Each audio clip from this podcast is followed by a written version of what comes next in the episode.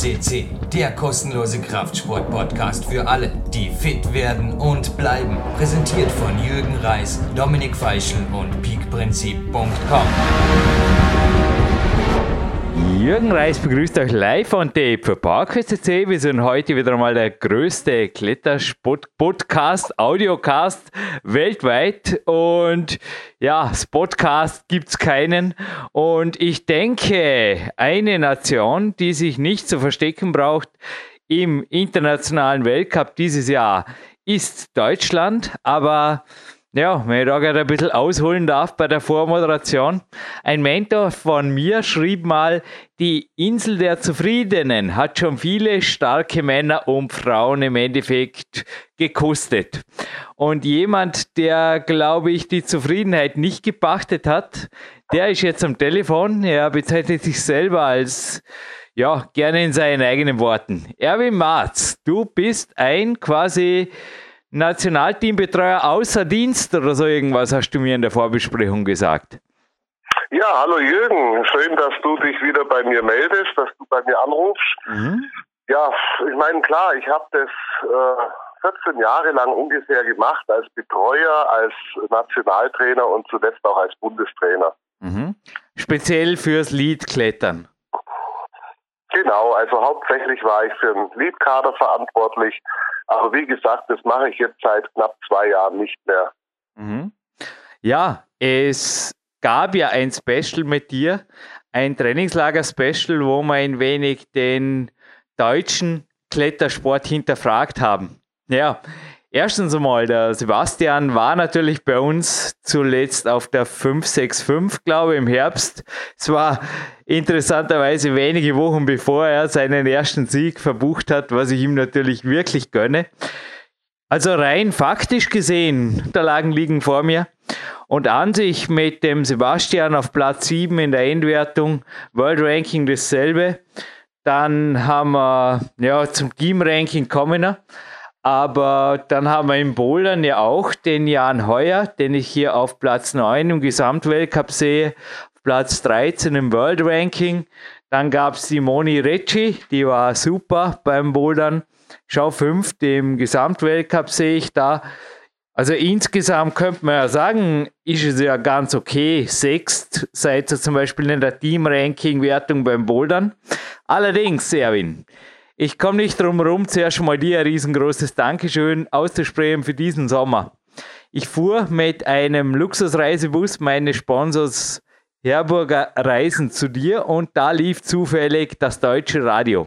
Es war zur absoluten High-End-Zeit der Olympiade in Rio und plötzlich wurde mir klar, wie wichtig für die deutsche Nation die oder die Bundesrepublik einfach der Sport ist. Das war verrückt. Also im Gegensatz zu Österreich habt ihr da ordentlich abgesandt und ja, Österreich hat hinterher gemeint, sie setzen auf Sportarten wie Sportklettern.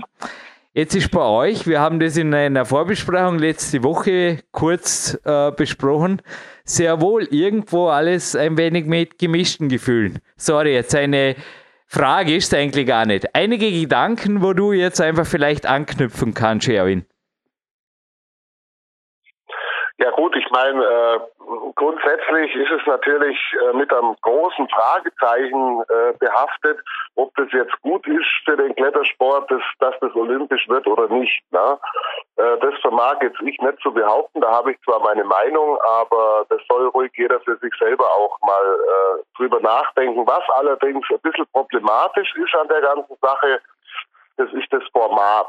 Ja, und das wird wahrscheinlich so ausschauen, dass aus allen drei Disziplinen einen Medaillensatz vergeben wird und dass zudem auch noch nur 20 Athleten äh, pro Geschlecht sozusagen starten dürfen. Ne?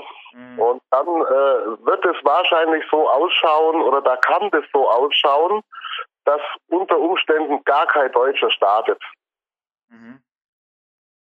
Und ähm, das kann ich auch ein bisschen in dem äh, vielleicht äh, ein bisschen unterstreichen, äh, indem ich leider sagen muss, dass es zum Beispiel jetzt überhaupt gar keinen Speed-Trainer gibt. Es gibt auch keine Speed-Mannschaft, aber Speed wird eine Disziplin sein. Ne? dann gibt es natürlich eine sehr geringe Bereitschaft von Athleten, Speed überhaupt zu trainieren. Mhm. Jetzt werden wahrscheinlich ein paar sagen, was erzählt der Marz jetzt? Wir haben doch in beiden Weltmeisterschaften sowohl im Jugendbereich als auch im Erwachsenenbereich ja jeweils eine Bronzemedaille geholt, ja. Das ist richtig, das habe ich auch nicht übersehen. Also äh, bei allem Respekt an den Ruben und David Sonnenburg. Aber wenn man das einmal ein bisschen genauer beleuchtet, wie diese Medaillen zustande gekommen sind, dann wird man feststellen, dass es teilweise in Einzelbewerben bis an nah an die 40. Plätze geht, beziehungsweise keine einzige Finalteilnahme dabei war. Wohingegen andererseits viele, die sich dann auf Olympia einschießen werden, überhaupt nicht äh, overall gestartet sind. Also jetzt schauen wir uns mal den Adam Ondra an. Der ist Weltmeister und Vize-Weltmeister. Der, wenn er einen Speed-Startgriff nur angelangt hätte, dann hätte er die Goldmedaille in Overall gehabt. Und so weiter und so fort, Jürgen. Brauche ich dir, glaube ich, nicht erklären. Ne? Du bist für mich absolut der Insider. Du hast auch ein extremes Gespür für die Athleten. Sorry, wenn ich jetzt da noch einmal auf Topic ins Schwärmen komme. Aber hey, Erwin, jetzt wo wir das aufzeichnen, übrigens für alle zur Information, es ist der 30. November 2016. Es ist fast auf den, ja, an sich auf den Tag genau 13 Jahre her, als ich nach der schlimmsten Krise in meinem sportlichen Dasein, sieben Wochen davor, lag ich auf dem OP-Tisch wegen dem Handgelenk, dass ich bei dir in Ottobarim wieder angreifen durfte und du mich, kannst du dich erinnern, ich, ich habe zu Hause meine Hausaufgaben gemacht und auf Anhieb ging wieder auch da und danach, ja, ging es einfach bergauf, aber du bist jemand, dessen Cappuccino für mich immer wieder, ja, und vor allem halt die Sicherungs- und die Trainerdienste hinterher auch im Winter gerne mal zwei Stunden Fahrzeit nach Ottoboren wert waren. Und ich denke nach wie vor ist es so, dass du ein Zenit bist, wenn auch jetzt ein wenig weiter oben in Stuttgart für die Szene. Also ich habe es ja bei dir immer wieder erlebt, da geben sich die Insider die Türklinke und ich kann nur sagen, was der Erwin da gerade gesagt hat, hat absolut Substanz, denn er hat an und mit den Athleten trainiert. Ja, und äh, ja, wie machen wir weiter, Erwin? Ich habe da nämlich zurück zur Ottoboren-Zeit natürlich nicht nur mit dir als Betreuer, sondern auch mit dem Andreas Bindhammer gearbeitet und der, sein Name, der seines Bruders, dann habe ich mir da den Christoph Bucher zum Beispiel notiert, der Guido Köstermeier, der Christoph Winkel, dann natürlich bei den Damen niemals vergessen die Marietta Uden, dann der Timo Preußler, dann hatte man den Thomas Shorty Tauborn, also letztgenannt jetzt beides Athleten aus deiner Schmiede, aus deiner Kaderschmiede, die Katrin Sedelmeier, die Damaris Knorr, Christian Benk natürlich, also im Endeffekt, Deutschland hat doch eine Riesengeschichte schon gezogen, aber habe ich irgendwie so als Outsider das Gefühl, es wird nicht viel besser. Was vom, ist schwer zu sagen. Seid ihr irgendwo, also ich habe nur, ich bin ja nur aus Österreich. Ich habe nur irgendwo, ich kann das irgendwo jetzt nur dem IFSC Co-Kommentator nachsprechen, der letztens gesagt hat, er kennt sich nicht so ganz aus, was Deutschland überhaupt macht. Weil im Team-Ranking, also ich glaube, es ist kein großes Geheimnis, dass die Schweiz eine Zeit lang eher verschrien war, als man weiß nicht genau, was sie macht und wen sie setzen, was da überhaupt abgeht. Du, die Schweiz ist inzwischen sehr gut aufgestellt und vielleicht auch darum im Team-Ranking zwei Plätze vor euch im Lead. Wie siehst du das? Ja gut, ich meine, grundsätzlich äh, muss man das ein bisschen, ich sage jetzt mal, ein bisschen anders auch betrachten im Vergleich zu früher. Also man kann natürlich schon sagen, jetzt um das noch ein bisschen zu ergänzen, da waren ja auch noch Felix Neumerker, die Borowkas, Markus Hoppe und und und. Ne? Also du hast jetzt da die Highlights aufgezählt, aber insgesamt war das natürlich schon. Ja, ja brutale Mannschaft. Mannschaft. Genau, mal, das waren jetzt nur, also 90 Prozent waren das jetzt Weltcup-Gewinner. Oder Rockmaster-Gewinner. Ja, ich habe das ja gerade, bin ich ja gerade dabei, ein bisschen noch zu relativieren. Also wir waren eine ganz kompakte Mannschaft und ähm, was halt, denke ich, auch äh, da auf jeden Fall mehr an Bereitschaft vorhanden war, das war das, das Arbeiten. Ne? Ich sage ganz bewusst Arbeiten, weil es geht halt auch nicht, äh, ich sage jetzt mal für einen Lead-Starter geht es nicht nur darum, dass man mitbouldert, sondern danach geht die eigentliche Arbeit los und das ist halt diszipliniertes Ausdauertraining, Substanztraining. Ne? Da war natürlich gerade auch bei den Gebrüdern Bindhammern und so weiter, da war halt eine ganz hohe Bereitschaft da, diese Arbeit zu machen und irgendwann macht sich das bezahlt. Also ich behaupte auch mal, dass das sehr ähnlich beim äh, Sebastian Halenke ist. Ne? Der arbeitet halt hart und konsequent.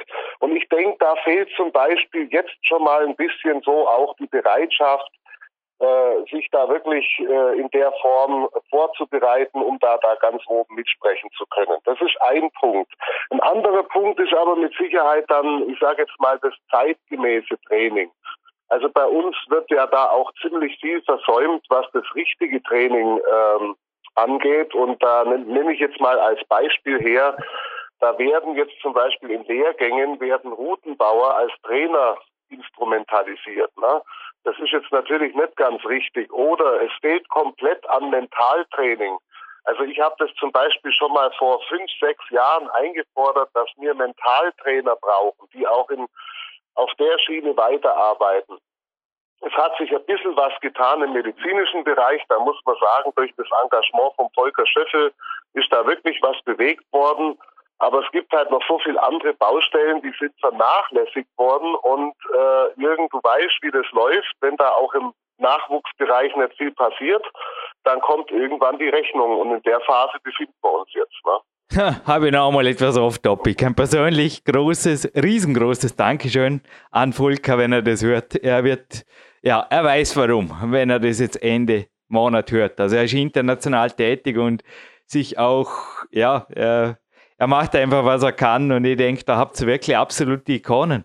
Nee, es ist überhaupt, ich komme zum Teil auch aus dem Lob über Deutschland nicht raus, weil ihr habt auch mit Gimme Kraft, absolut, man darf davon halten, was man will, aber Fakt ist, das ist eine international angesehene Marke.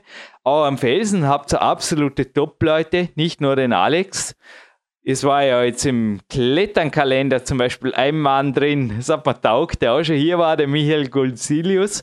Aber dennoch, okay, ich meine, der Kletternkalender, wunderschön, der liegt vor mir. Es wäre mir neu, dass dort jetzt wirklich Wettkampf oder auch Trainingsbilder drin vorkommen. Und du hast in einer Vorbesprechung gesagt, wir werden die Klettern sicherlich nicht kritisieren. Das habe ich nicht vor, Erwin. Die Klettern ist ganz sicher auch durch die Leser inhaltlich bestimmt. Die machen Umfragen, die sehen ja auch, was auf den Social Media und so weiter Kanälen läuft, was angeschaut wird und danach gestalten die die wenigen wertvollen Seiten, die sie halt haben in dem Magazin. Es könnten immer mehr sein.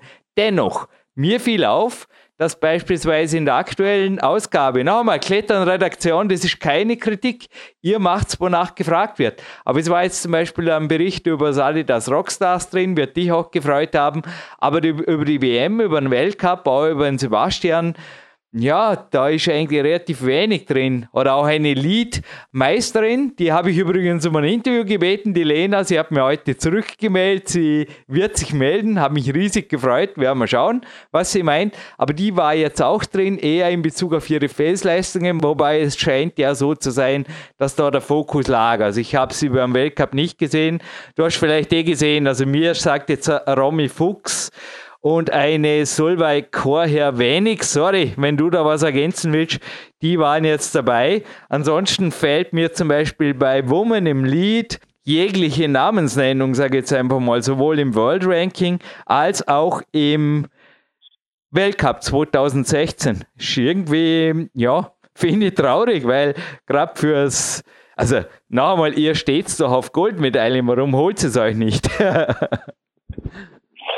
Ja, Jürgen, also da muss ich ganz ehrlich sagen, da habe ich ja leider gar keinen Einfluss mehr drauf. Äh, ich muss dir da recht geben, viele unbekannte Gesichter, die jetzt halt teilweise mal mitgenommen werden zum Reinschnuppern, teilweise waren die auch bei mir schon mal mit dabei. Ähm, ja, aber trotz alledem muss man einfach sagen, es, es kommt wieder mal von unten rauf. Also ein, eine Problematik sehe ich ganz klar darin, dass man zum Beispiel jetzt auch gerade die letzten drei, vier Jahre in, insofern auch äh, Fehler gemacht hat, indem man die Jugendkader und Erwachsenenkader zusammen trainieren lässt. Ne? Das hat, also ich habe das mit eigenen Augen zum Beispiel bei mir im Climbmax gesehen. Da war ein Lehrgang, da muss man halt leider sagen, dass wirklich die, die Jugendlichen in, am Erwachsenen-Kaderlehrgang äh, eigentlich gar keinen Auftrag haben. Die sind völlig überfordert. Die sind teilweise, wie man so schön sagt, die sind also mit dem Popo nicht von der Matte abgehoben. Ne? Die haben nicht mal den Startzug hinbekommen. Ich meine, was sollen die da mitkriegen? Was sollen die da lernen? Das ist einfach schwierig. Ne? Das gehört einfach separiert. Das gehört ein Jugendteam aufgebaut und dann, wie das halt in allen anderen Sportarten auch gemacht wird, von oben äh, aus halt gepflückt sozusagen. Ne? Erwin, sorry, dir kurz etwas ergänzen zu wollen oder beziehungsweise es würde mich interessieren, dass wir zuerst dabei bleiben. Es ist in Amerika zum Beispiel bekannt, dass Leadklettern im Wettkampf so gut wie keinen Stellenwert hat. Es fehlen die Trainingsinfrastrukturen, es fehlt auch die Trainingskultur und auch die Weltcups, soweit ich weiß, war der letzte in Atlanta in den USA, also schon lang, lang her, sind einfach rar, die Lead-Weltcups. Ist Deutschland auf einem ähnlichen Weg? Weil wenn ich noch einmal das Klettern-Magazin, das kommt ja nicht von ungefähr, ist nicht die böse Klettern-Redaktion, die hier nicht mehr, wie zum Beispiel in den Jahren, ja, vor allem Anfang der 90er Jahre seitenweise über Kletterwettkämpfe berichtet. Nee, das tun sie nicht, weil das interessiert anscheinend niemand mehr.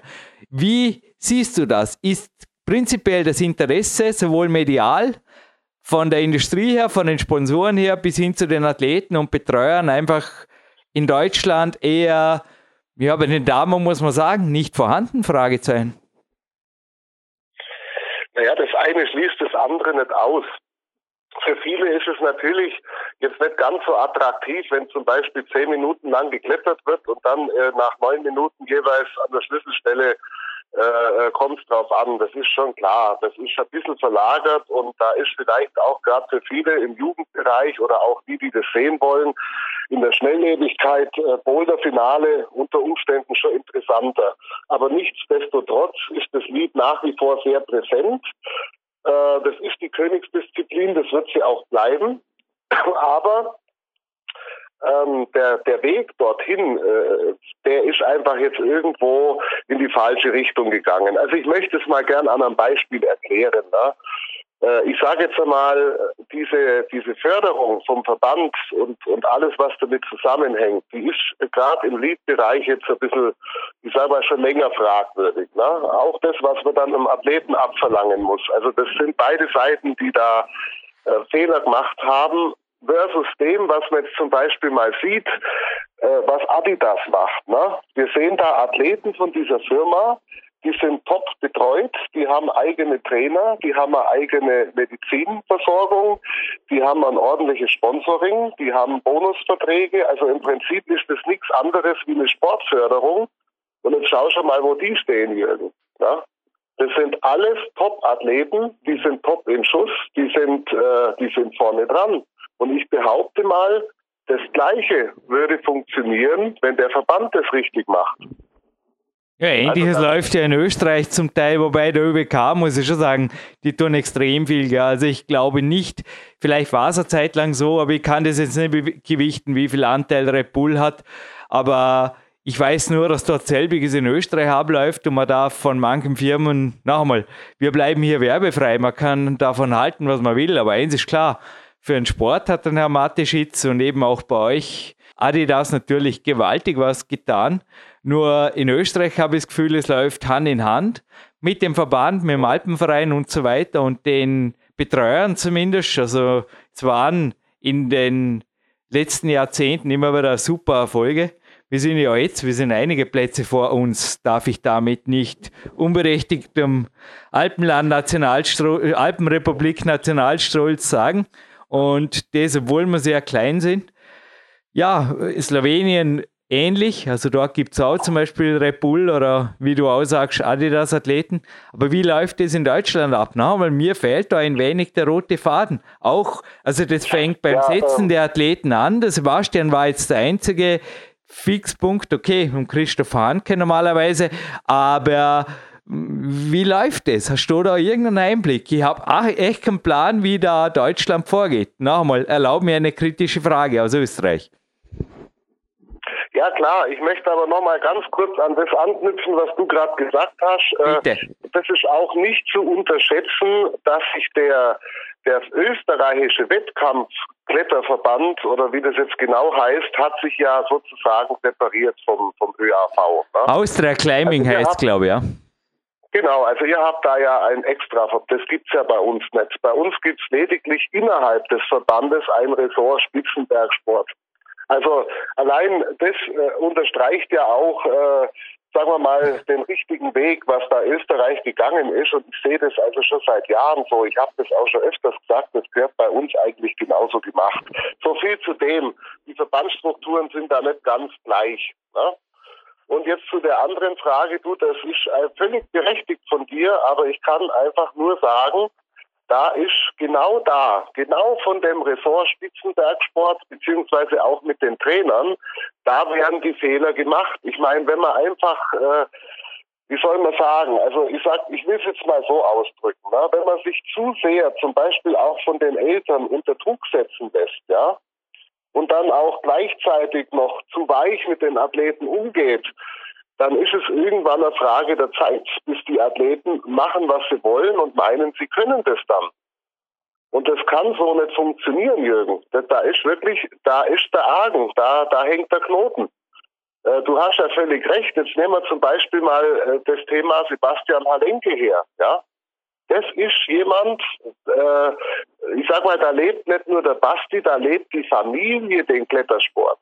Mhm. Die haben, die ganze Familie hat sich dazu entschlossen, den Sebastian Halenke äh, zum Spitzenkletterer zu machen. Ja?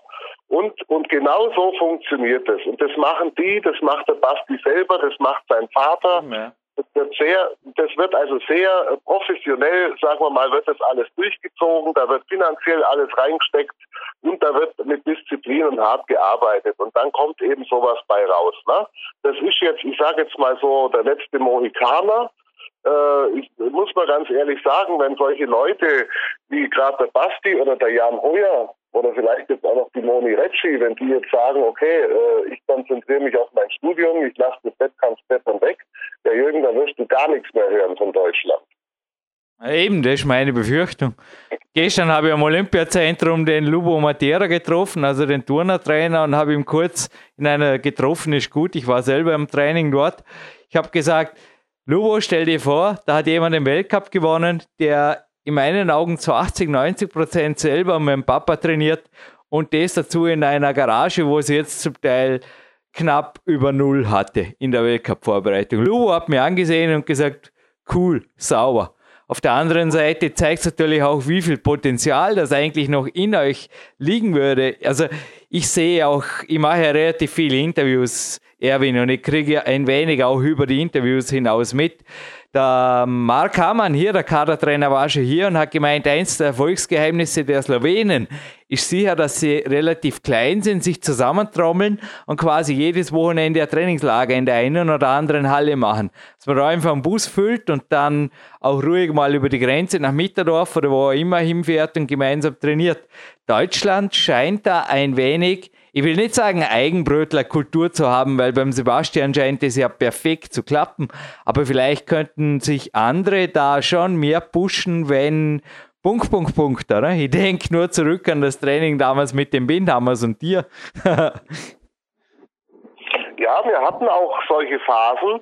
Also ich kann mich erinnern, da, da waren wir noch in der Rhein-Main-Ebene da haben da teilweise äh, sieben, acht Athleten bei uns in der kleinen 60 Quadratmeter Wohnung übernachtet und alle haben zusammen trainiert.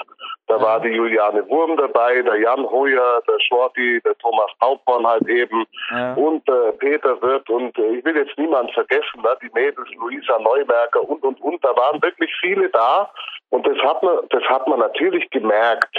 Allerdings muss man auch sagen, war da die Stimmung untereinander halt deutlich besser. Das waren einfach Kletterfreunde. Mhm. Und später, später hat man derartige Dinge natürlich auch probiert. Da muss man aber allerdings sagen, da war jedes Training ein Wettkampf. Ne? Das waren nur noch Gegner. Und äh, das, hat, das hat dazu geführt, dass dann viele eigentlich überhaupt nicht mehr miteinander trainieren wollten oder auch konnten. Das ist wirklich ein Problem, ja. Mhm. Äh, die, die, die Athleten müssen natürlich auch erkennen, dass man in so einem starken Team auch mitspielen muss und dass einen das weiterbringt. Ja, es bringt natürlich einen auch weiter, wenn der mal höher klettert oder irgendeine Körperspannungsübung besser kann und so weiter. Ne? Und im Moment ist das halt nicht der Fall. Im Moment trainieren fast alle oder die Guten vor sich, äh, mehr oder weniger alleine vor sich hin. Da ist natürlich so, eine, so ein Messen oder so, eine, so, ein, so ein Aufpushen im, im gemeinsamen Team äh, schwierig, ne? ganz klar. Hey Erwin, aber jetzt darf ich wieder Österreich naive Zwischenfrage stellen, wenn du erlaubst. Ist das die Mentalität oder was? Weil ich, also sage nur hier in der K1, ist im Tivoli sicherlich nicht anders. Da trainieren alle Altersklassen unter der Woche miteinander. Also es sind jetzt mehrere extrem starke Athleten hier im Jugendkader. Mit dem Sportgymnasium oft morgens am Trainieren.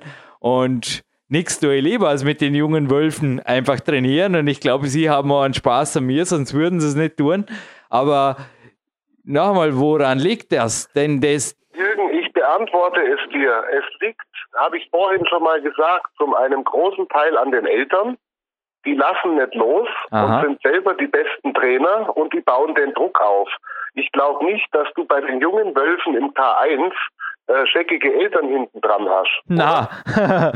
so, genau. Ja, und, das, und, wenn ich nur, wenn ich nur dran denke, was mir in Darmstadt allein passiert ist, ne? Ich will jetzt nicht die ganzen Namen aufzählen, aber da gibt's von Hannover bis bis im süddeutschen Bereich, da gibt's Eltern über die Pfalz hinweg und so weiter, die haben kein Training verpasst, die haben alles mit Argusaugen verfolgt und wenn irgendwas nicht ganz so funktioniert hat, haben sie sich sofort beim Verband beschwert. So kann weder ein Athlet vernünftig arbeiten noch ein Trainer. Und das nächste ist, durch das, was da passiert und durch den Druck, den die Eltern aufbauen und sich selber als beste Trainer sehen, äh, kommt es eben zu so einer Abgrenzung und genau zu dieser Mentalität, die es eigentlich gar nicht geben dürfte. Das heißt, den Kindern wird leider gelernt, äh, äh, wird es mehr oder weniger so beigebracht und deswegen funktioniert es nicht. Jürgen, das ist wirklich ein Hauptgrund und ich weiß, dass ich mich jetzt da weit aus dem Fenster lehne und dass das mir wahrscheinlich Kritik einbringt, aber ich bin überzeugt davon, dass da wirklich ein Riesenhaken hängt.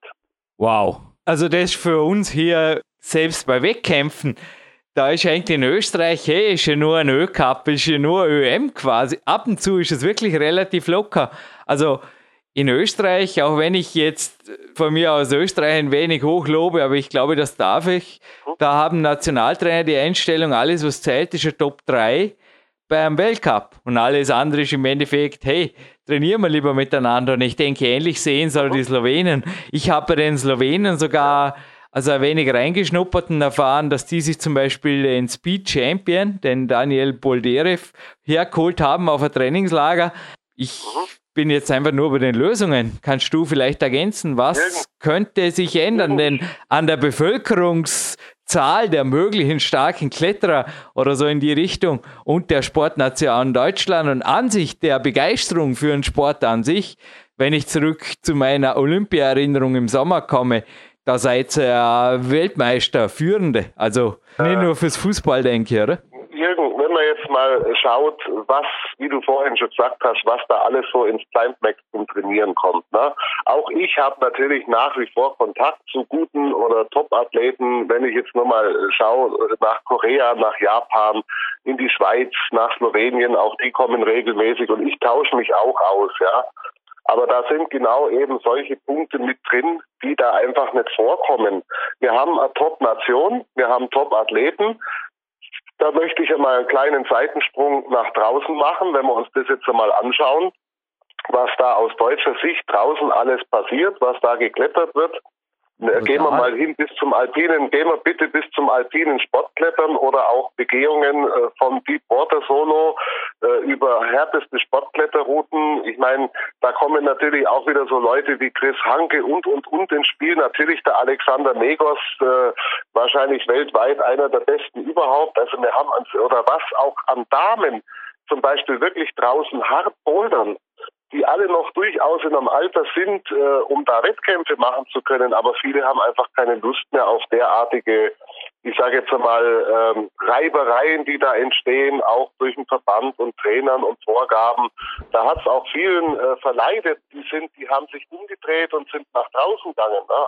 Also zum Beispiel auch der Shorty, der, der Shorty ist jetzt Mitte 20, der könnte da locker noch mithalten, der könnte auch overall immer noch eine Medaille gewinnen, aber der hat einfach keine Lust mehr. Shorty hat ja auch aufgezeigt dieses Jahr noch einmal. Und bei der Lena, ich habe es jetzt noch nicht interviewt, aber könnte man vorstellen, dass genau das der Fall ist, was du eben gesagt hast. Weil die schaut ja aus wie, also rein jetzt von der Aufstellung her am Felsen, was ich sonst so gelesen und recherchiert über sie habe, in meinen Augen könnte die beim Weltcup vermutlich auch in der Finale klettern, aber irgendwas hält sie davon ab, oder? Könnte das so sein? Ja, aber da muss ich ganz ehrlich sagen, äh, das weiß ich jetzt in Ihrem speziellen Fall, weiß ich das nicht.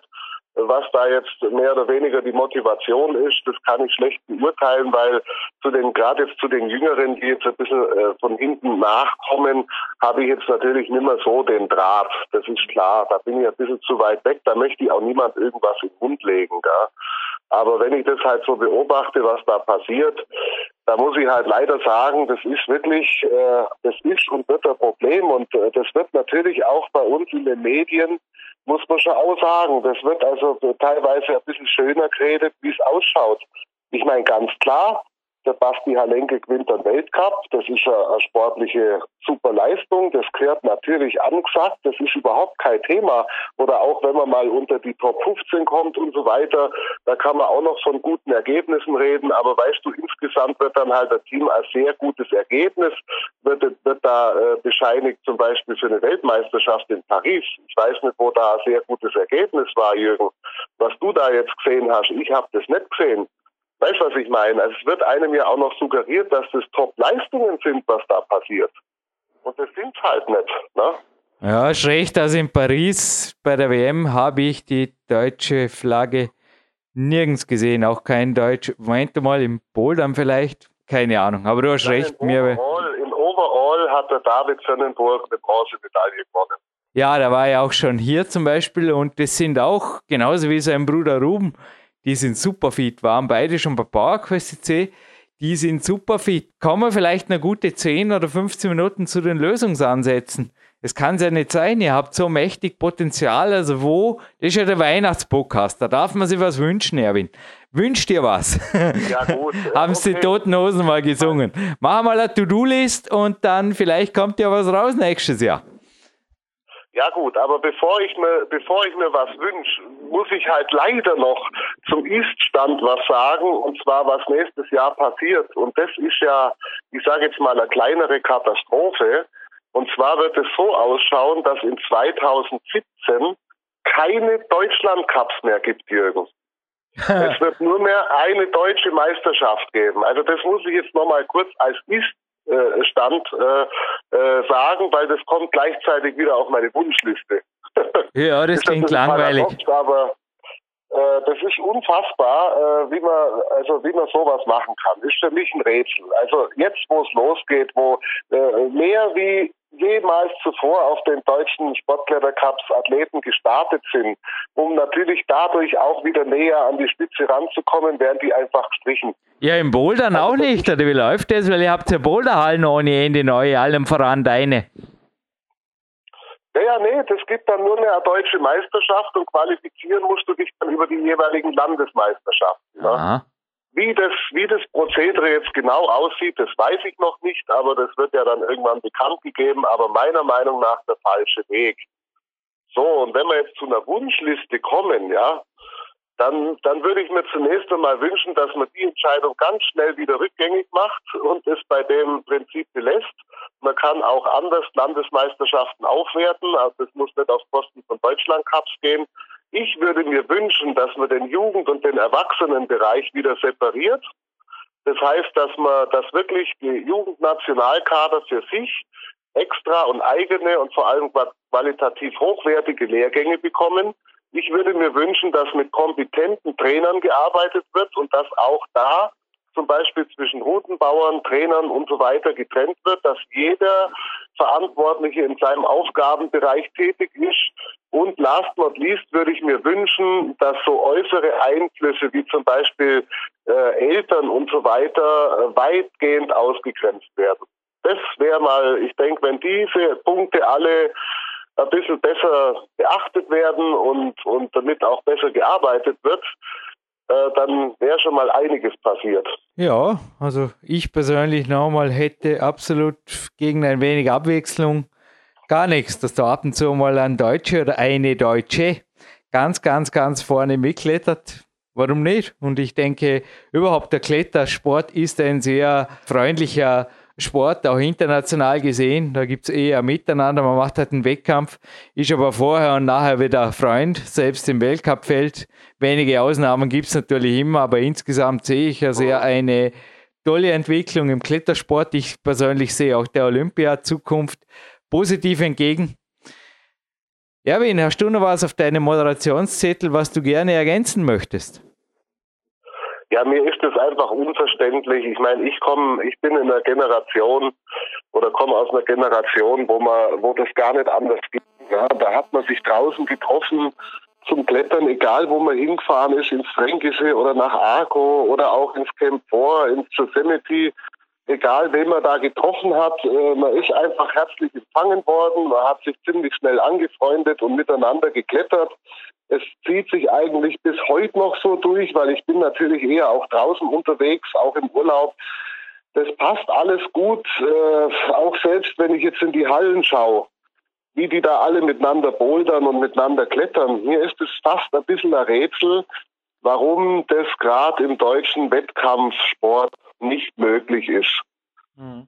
Es ist wirklich, äh, ich meine, wie gesagt, durch den Druck der Eltern ist natürlich viel passiert, aber wenn man das sich so anschaut, ne, egal, wenn sie sich dann irgendwo wieder draußen treffen, dann funktioniert es ja auch wieder.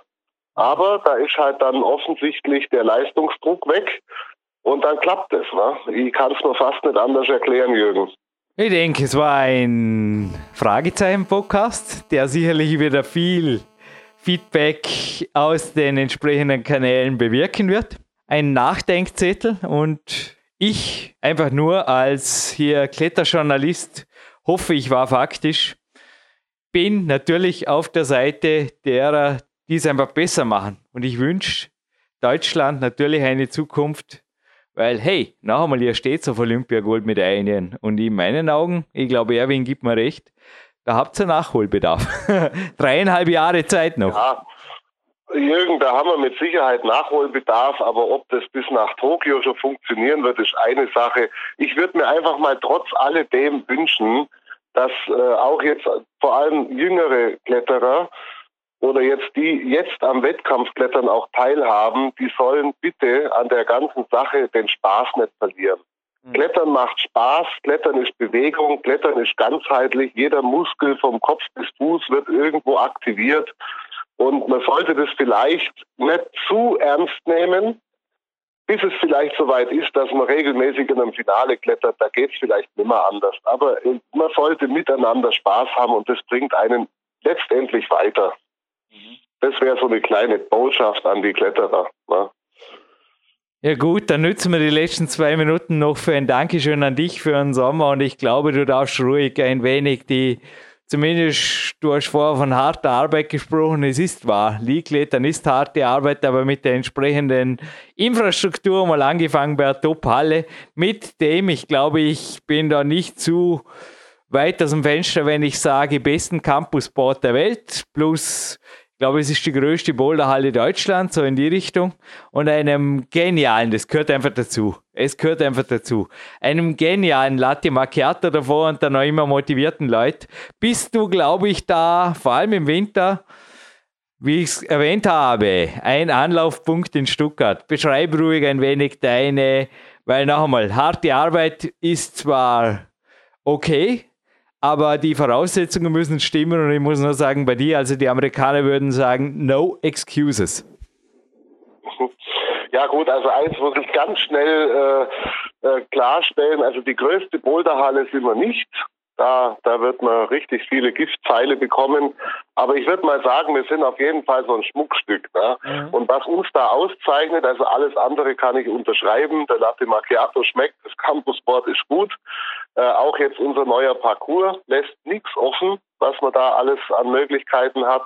Aber nichtsdestotrotz wo wir halt fast das meiste investieren und das ist halt einfach auch das Herzstück einer jeder Kletteranlage. Das ist der Routenbau. Und da haben wir natürlich zum einen das Glück, dass wir durch einen, durch einen Shorty, durch einen Felix Buchmann, durch einen Kestle, Benjamin Hartmann, also sind alles bekannte Namen, David Schwer, unser Chef Routenbauer, dass wir da natürlich ein Team haben, äh, mit der ordentlichen Auswahl und Sortimentierung an Griffen, dass genau das eben geboten wird, was benötigt wird. Ich glaube, das zeichnet uns halt ein bisschen aus und durch die Regelmäßigkeit, äh, wie mhm. das gemacht wird. Mhm. Und das führt ja auch dazu, dass dann immer wieder eben die guten Leute kommen, weil auch für die Besten haben wir immer ein Parcours parat zum Trainieren oder eben auch schwere Routen. Ne? Das hast du ja selber schon erlebt bei uns. Darauf wollte ich natürlich jetzt last but not least noch raus, aber Viele sagen ja dann, ja, da, da brauche ich ja fast einen Kader oder irgendwas. Ich sage nur, geht's einfach nach Stuttgart und der Erwin. Wenn ihr ihn lässt, ich glaube, du coachst ja nach wie vor auch Einzelathleten, wenn sie es wollen, oder? Genau, da kommen immer mal wieder welche und fragen um Rat und äh, mache ich natürlich gern, aber ich mache das jetzt, wie gesagt, nicht mehr professionell. Ich mache das auch überhaupt nicht mehr oder nichts mehr für einen Verband. Ich mache das einfach so für, für diejenigen, die ein bisschen Interesse haben und das suche ich mir dann raus äh, wo ich da mehr oder weniger investiere. Aber im Moment ist es bei mir so, ich konzentriere mich eben auf die Aufgabe als Geschäftsführer, dass ich hier einen ordentlichen Laden habe. Wir haben ja zudem noch ein großes Sportgeschäft, das wird immer ein bisschen unterschätzt. Ne?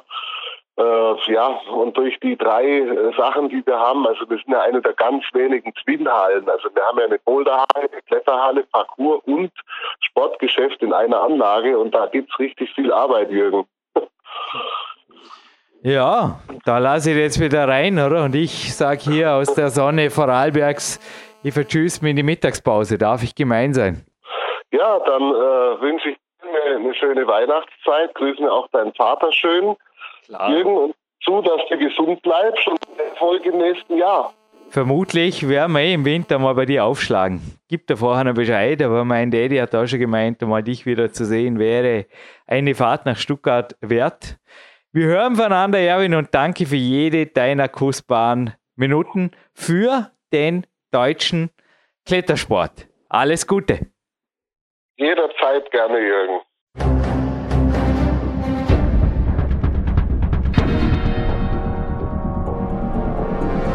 Alle Fitness-Bestseller der Peak-Trilogie, kostenlose Newsberichte und weitere Podcasts von PowerQuest CC sowie Trainingssoftware, Supplemente und Trainingsausrüstung, Personal Coachings, Seminare, Workshops und mehr. Jetzt direkt im Internet auf www.peakprinzip.com oder www.jürgenreis.com.